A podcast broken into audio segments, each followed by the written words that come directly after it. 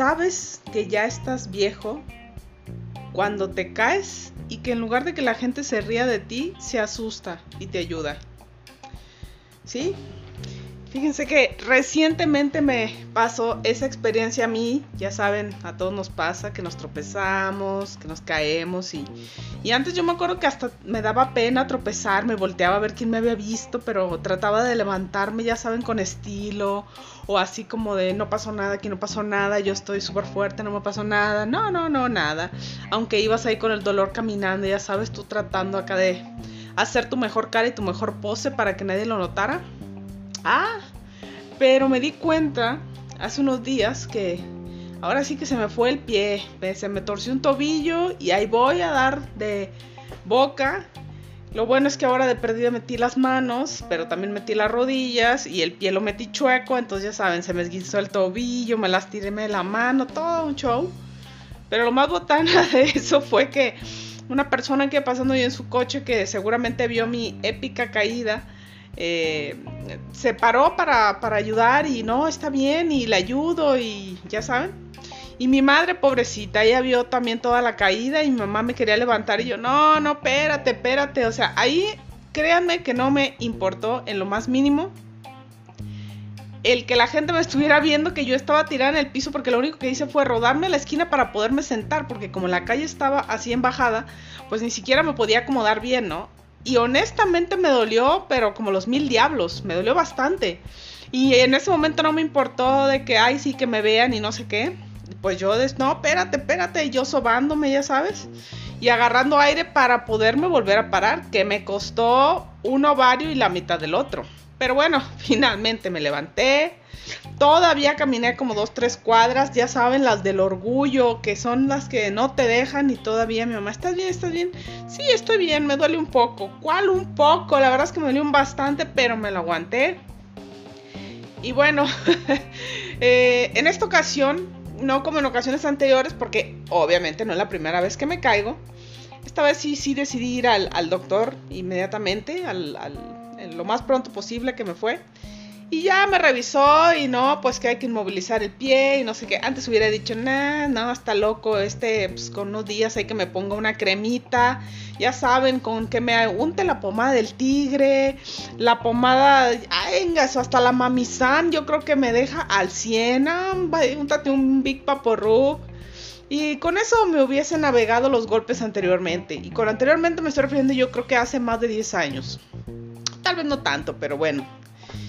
Esta ocasión no, dije, vamos al doctor, que me cheque, nombre, sáqueme la placa, revíseme aquí, allá, acullá, no, no, es que ya uno, una caidita a esta edad y se anda descuajiringando, se anda deshaciendo y luego ya no sabes en qué repercute.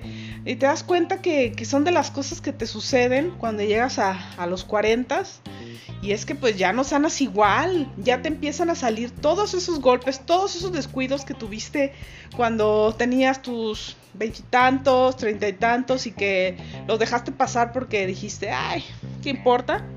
Aquí te empiezan a salir los clásicos, ya han escuchado a los que dicen, ay no, cuando hace frío a mí me duele la rodilla o me duele el codo. Y es que alguna vez yo me caí de la bici, pero quedé bien, nada más cuando hace frío me duele. Pues entonces no quedaron bien, no se engañen a sí mismos, no se hagan chaquetas mentales, no están bien, no están bien, la rucaila ya los alcanzó. Ya no hay de otra, ya no nos podemos cegar ante lo que está sucediendo. Y es que, pues el cuerpo se va deteriorando, ¿no? Y si uno no lo cuida y no le da su ayudada, pues imagínense en dónde vamos a ir a parar. Y con respecto a todas estas cosas que, que uno se va cuidando, pues ya nos rodeamos de círculos de amigos que se cuidan, ya saben. Ay, no, ¿sabes qué tiene leche? Híjole, no, soy intolerante a la lactosa, o sea, no, de eso de eso no, porque me pone súper mal, me inflama muchísimo. Y, es que las intolerancias a las lactosas, ay no, qué, qué, qué, qué feo, qué feo caso, ¿eh? Porque en, a mí me han pegado varias veces y no, no. No nada más es la inflamación, que no les mientan, o sea, es la pedorrera de nivel épico que te da. Y aparte nada más es, ay, pues sí me pedorré No, es, es un olor putrefacto asesino que pues no puedes convivir con la gente, es horrible, es como si todo se te descompusiera en el estómago, pero tarda unas 2, 3 horas mientras te sientes mal. Si te va bien, te da un chorro, ¿no? Y si te va con el chorro, pues ya vas y medio sacas todo, pero si no te va bien y eres de los que digestión lenta, no, hombre, ya valiste, porque haz de cuenta que mejor te hubieses comido una vaca. Te va mejor con eso que con un pedacito de queso o con un flan. Seguramente conocen varios de esos.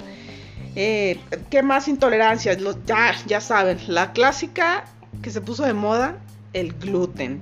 Ay, no, yo soy intolerante al gluten.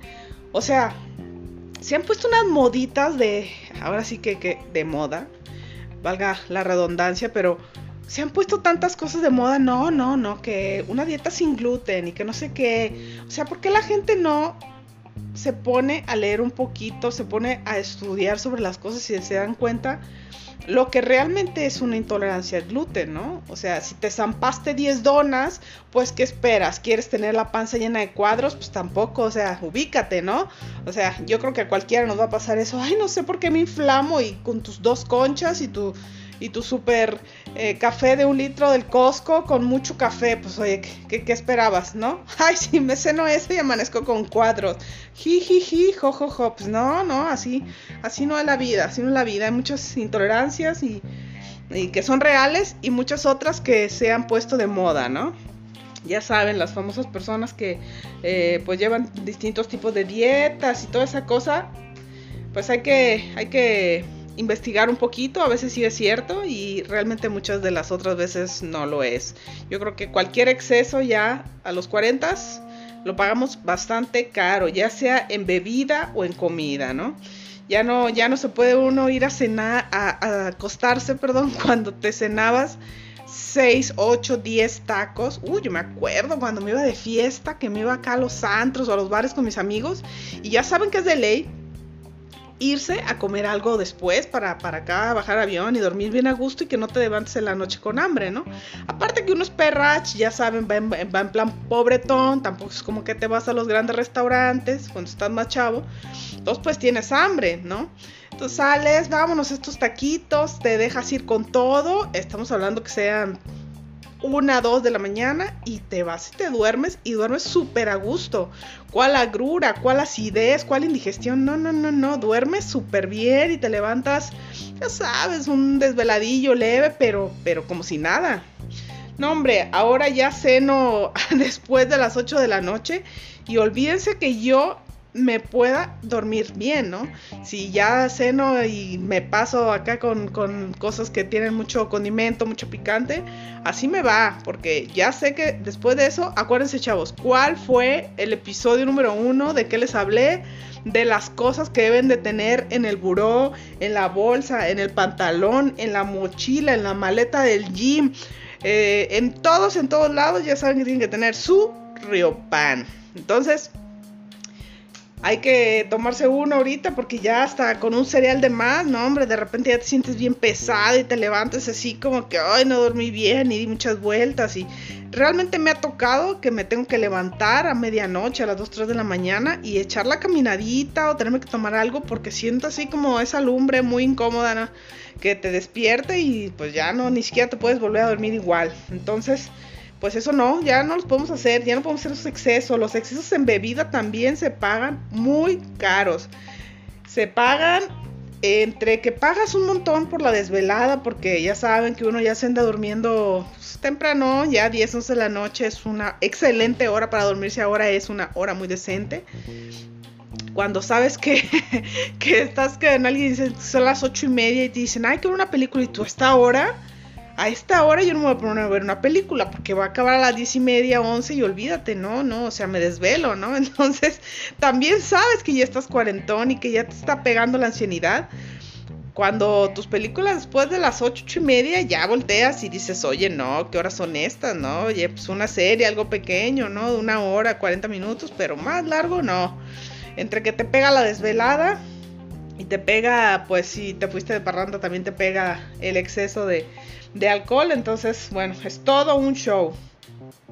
A lo que voy con, con este episodio de hoy es, pues, cómo nuestro cuerpo cambia, cómo Eh, lo que antes se nos hacía muy sencillo y lo veíamos como algo eh, natural, ni siquiera nos deteníamos a pensar en las consecuencias de los actos que, que hacíamos, ahora sí, ahora es, nos la pensamos bastante para tomar cualquier decisión, para comer lo que sea, para tomar algo, no hombre, te la piensas, realmente te la piensas con muchísimas, muchísimas cosas.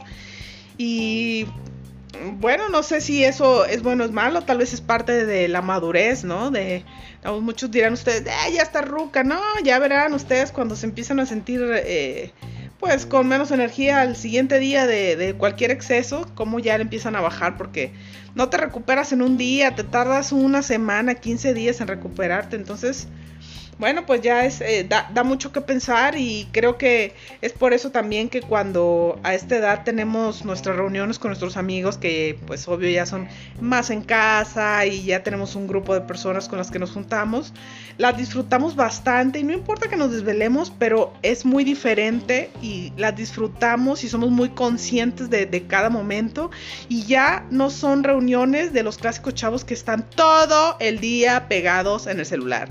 Yo no sé para qué se reúnen, mejor hagan una videollamada donde todos se vean este, texteando en el celular o viendo Instagram, ¿no? Eh, estas reuniones realmente son de, de, platicar, de, de, platicar de cómo nos da la vida, de todo lo que nos ha pasado, todas nuestras situaciones ya son chuscas, ya nos reímos de ellas, realmente platicamos y disfrutamos, pero muy cañón tener personas a nuestro alrededor que apreciamos como amigos, que sabemos que son amigos y que en el momento que sucede alguna situación sí les podemos llamar y que sí van a ayudarnos o al menos nos van a aconsejar o nos van a decir qué hacer, ¿no? No solamente compañeros de, de parranda ni, ni todo ese rollo. Entonces, muchas cosas cambian, pero creo que muchas son para, para mejorar y para hacernos disfrutar los momentos de la vida, porque si se dan cuenta ya estamos prácticamente, y si nos vamos a algo muy positivo y realista, estamos a la mitad de nuestras vidas, pensando que podríamos vivir 80 años, ¿verdad? Que tuviste una vida más o menos y que te cuidaste y que llegues a los 80, estamos ya a la mitad, entonces pues hay que disfrutar, ¿no? Hay que disfrutar a, a las personas que están a nuestro alrededor, a nuestros amigos, a nuestra familia y por qué no hasta uno que otro compañero de trabajo que de repente es chistosón. Hay que disfrutar de, nuestro alrededor, de, lo que hemos logrado con nuestro esfuerzo, de, las, de la pareja que tenemos o de la que no tenemos también, ¿no? ¿Por qué no? Hay que disfrutar de todas las etapas de la vida, todas son buenas. Y bueno, esa es mi reflexión por el día de hoy. Hasta pronto.